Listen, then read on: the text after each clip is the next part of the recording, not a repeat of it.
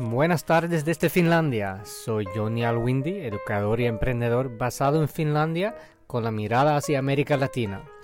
En este podcast intentaremos exprimir las enseñanzas de Finlandia y lo que ha llevado a Finlandia a ser un referente mundial en cuanto a la educación. Y vamos también más allá de la educación finlandesa, hacia elementos pedagógicos modernos que son súper importantes ahora en un mundo digital. Este podcast está patrocinado por Edvisto y edvisto.com la plataforma que combina elementos modernos de los medios sociales y el video digital con el método más antiguo de enseñar de una generación a otra, la narración de historias. Así ofrece una solución de aprendizaje muy poderosa. Bienvenidos al podcast y bienvenidos también con sus preguntas que responderemos frecuentemente dentro del podcast. En esta sesión profundizamos un poco el tema de las habilidades del siglo XXI. Elaboramos un poco las habilidades que consideramos las más prácticas tener en cuenta ahora a nivel global y cómo lograr con este cambio del enfoque desde las asignaturas hacia las habilidades. Hoy tenemos otro tema, entonces queríamos que por favor nos digas ¿Puedes definir qué son las habilidades del siglo XXI? Bueno, muchas veces se habla de las habilidades del siglo XXI eh, como si fuera una lista muy concreta para todo el mundo y en general sí hay varias habilidades que son globalmente definidas como habilidades importantes para el siglo XXI.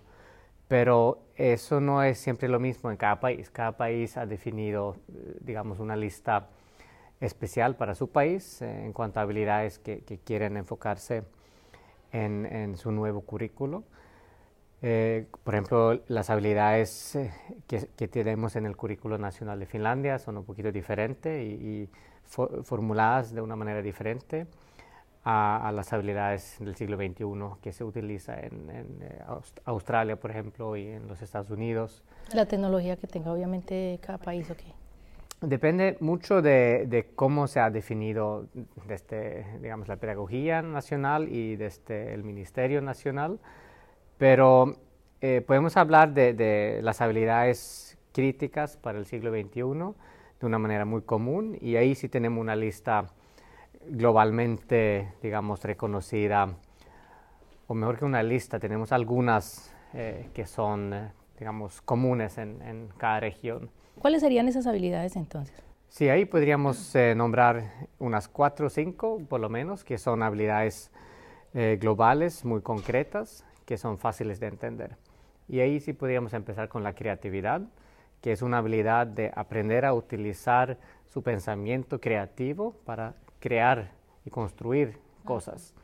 Basado en un tema de, estudio, no queremos eh, solamente dejar que los estudiantes, los niños, consuman la información que ya está, sino que crean información, que crean conocimiento por encima de, lo que están pensando o, de alguna manera que, surja del, interior, utilizando su motivación y su inspiración para, crear eh, conceptos, crear proyectos.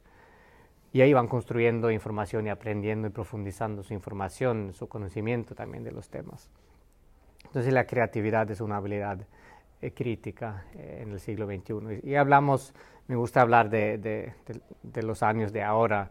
El siglo XXI va a ser bastante dinámico, va a cambiar muchas cosas, muchas necesidades. Creo que el sistema educativo si va a seguir como un sistema, se va a renovar, reinnovarse muchísimas veces, se va a reformarse muchas veces y cambiar totalmente muchas veces. Pero la segunda eh, habilidad crítica para, el comienzo del siglo XXI sería la colaboración. El, hecho de saber colaborar con los demás. Es más importante hoy en día saber colaborar con los demás que saberlo todo uno mismo, sino utilizar sus fortalezas, sus conocimientos y aprender a colaborar, juntarse con, alguien más y así eh, ser un equipo, equipo más fuerte. Entonces lograr eh, producir cosas, trabajar en, un trabajo con alguien que, te complementa con sus fortalezas, con sus conocimientos, sus habilidades. Entonces la colaboración es una, una habilidad fundamental de, de, este siglo. Trabajar en equipo. El trabajo en equipo. En el mundo laboral eh, se llama trabajo en equipo. Y eso es lo que los niños tienen que aprender a hacer desde muy pequeños. Y eh, después podemos hablar del pensamiento crítico. Eh, hay que cultivar esa habilidad del pensamiento crítico. Y hoy en día, en un mundo muy informativo, donde la información fluye de una manera súper rápida, eh, hay que saber criticar la información y, entender qué información es importante, qué, no es importante, y no solamente como antes consumir la información que está y pensar que eso es la única verdad sobre el tema, sino utilizar varias fuentes para analizar la información y también criticar su propia opinión de las cosas y, analizar lo que dicen los demás y así utilizar su pensamiento crítico.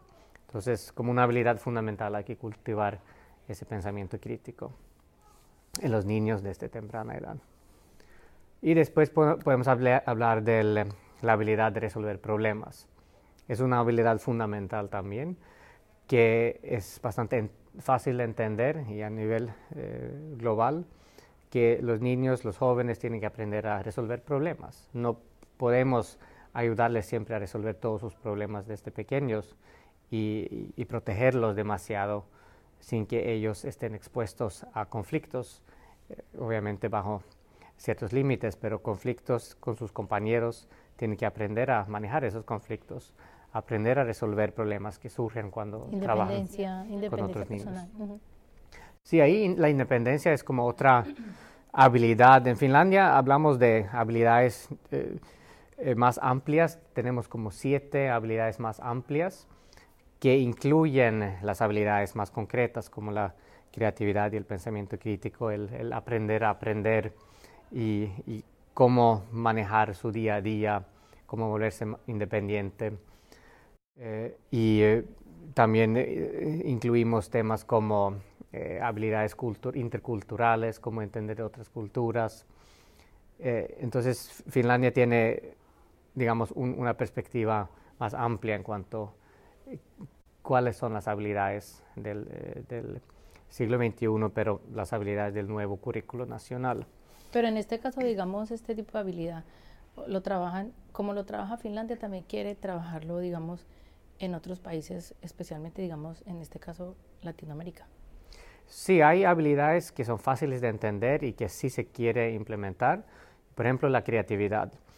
Eh, la creatividad como tal es, es, es, fácil de entender que es importante, pero cómo cultivarla y cómo aplicarla en el aula tiene que ver con, con, más elementos que solamente la creatividad en sí, sino en cada asignatura podemos o sea, trabajar el tema, eh, la materia, eh, basado en los contenidos que tenemos, pero la perspectiva de la creatividad podemos integrar en, durante el proceso de aprendizaje. Y eh, en Finlandia también la habilidad de aprender a aprender va como integrada con, con la creatividad. Sino, si aprendemos a, a, utilizar nuestra creatividad, podemos también encontrar maneras de aprender eh, cosas por propia cuenta. Entonces, otra habilidad eh, integrada aquí es como la habilidad de aprender a aprender. Entonces, va a ser mucho más importante para los niños saber aprender cosas nuevas. Eh, o sea, la habilidad de, aprender eh, que, memorizar o ya saber, porque el hecho de saber cosas no te garantiza sobrevivir en, el futuro. Entonces es más importante invertir en la habilidad de poder buscar nuevas maneras de, hacer las cosas eh, y ahí utilizando su creatividad para aprender siempre nuevas cosas. Entonces, ¿qué métodos se podrían utilizar para este desarrollo? Sí, ahí lo importante es o sea, quitar la perspectiva, salir de la perspectiva de, la entrega de información eh, en, formatos listos, donde en, las épocas de la industrialización fue importante entregar ciertos contenidos. E, e, ese tipo de eh, enseñanza le quita eh, la posibilidad de utilizar la creatividad a, la hora de aprender. Le quita la oportunidad de colaborar acerca de temas. Así que tenemos que tener más libertad a la hora de aprender. Entonces, tomar un paso atrás e introducir temas de una manera más breve, donde los niños pueden o sea, empezar un proceso de diálogo, de, hablar entre ellos acerca del tema, de aprender a investigar sobre el tema y buscar varias maneras de, producir información, por ejemplo.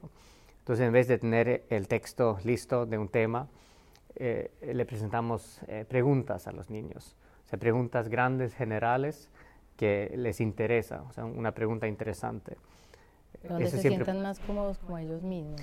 Y siempre la, idea es captar la curiosidad de los niños. Eh, si uno presenta una pregunta sin darle la respuesta o empieza una historia eh, interesante, eh, pero no sin darle demasiada información, se quedan con la curiosidad de, saber más. Y ahí sí pueden empezar a, investigar y empezar a explorar el tema. Entonces la idea es encontrar maneras de llegar a, despertar su curiosidad y, ahí seguir guiando lo que hacen con esa curiosidad y ese interés.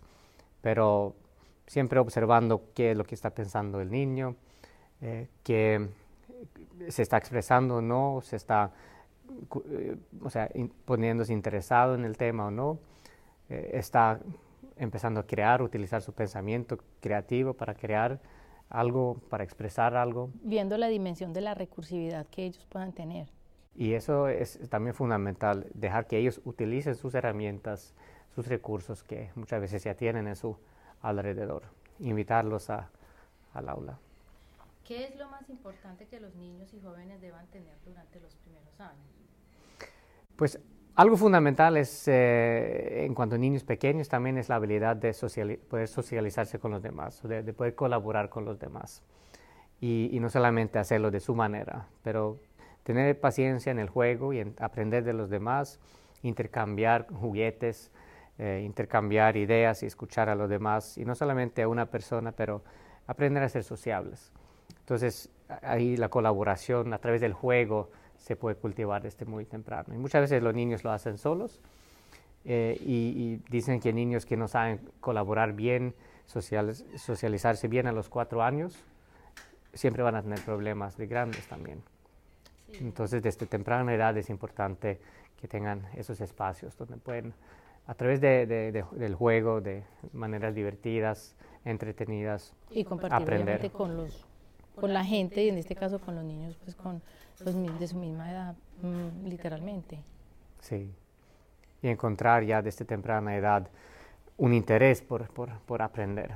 Y muchas veces lo tienen eh, o sea, de manera natural, una curiosidad por aprender y que esa curiosidad siga también en el, en el colegio, que cultivemos esa curiosidad que tienen, que tengan esos espacios para colaborar, hablar con los demás, jugar eh, de los temas y aprender de una manera divertida.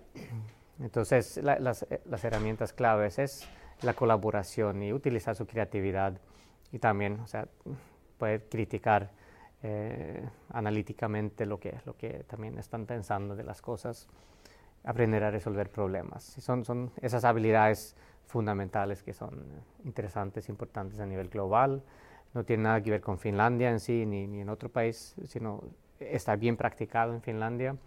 Se, se da mucho espacio para ese tipo de desarrollo y, y, que los niños tomen responsabilidad sobre su proceso de aprendizaje que se sientan responsables de lo que hacen. Y seguros. Y seguros, primero que todo, obviamente tienen, necesitan un ambiente seguro para que, que, puedan divertirse y para que puedan tomar responsabilidad de lo que hacen, pero que tengan esa libertad y, esa confianza por parte de los docentes, que, que, está bien, aquí pueden hacer lo que quieran, pueden cometer un error, no, no pasa nada, es, es, divertido, no es un, un riesgo cometer un, un, error, porque eso es lo que muchas veces donde pasa el fracaso por parte de la docencia, eh, castigamos los errores. Y, en los, y, con y los papás. Y los, sí, en la sociedad en general castigamos los errores y a través de los exámenes castigamos los errores. Y en una próxima ocasión podemos hablar más acerca de la evaluación y ahí mirar un poquito cómo funciona la evaluación formativa, que no castiga los errores, sino, ayuda al proceso eh, pedagógico a través de una evaluación continua. Entonces nos queda pendiente ese tema también. Suena muy bien. Porque eso de todas maneras estos temas siempre van como para largo, porque tienen mucho que enseñar y nosotros tenemos, y los papás, mucho que aprender a raíz de todos estos mm. temas. Muchísimas gracias. John. Así, muchas gracias. Hasta la próxima. Muchas gracias por habernos acompañado en esta sesión y bienvenidos con sus preguntas en nuestras páginas de Facebook, Johnny Public o Edvisto Latam, o en Instagram, en Johnny o en Edvisto Latam. Este podcast está patrocinado por Edvisto y edvisto.com, la plataforma que combina elementos modernos de los medios sociales y el video digital con el método más antiguo de enseñar de una generación a otra, la narración de historias. Bienvenidos a probar esta plataforma en edvisto.com gratuitamente y para cualquier necesidad de capacitación, también por favor en la página de Facebook Johnny Windy Public o Edvisto Latam. Ahí estaremos a la orden. Nos escuchamos en la próxima sesión.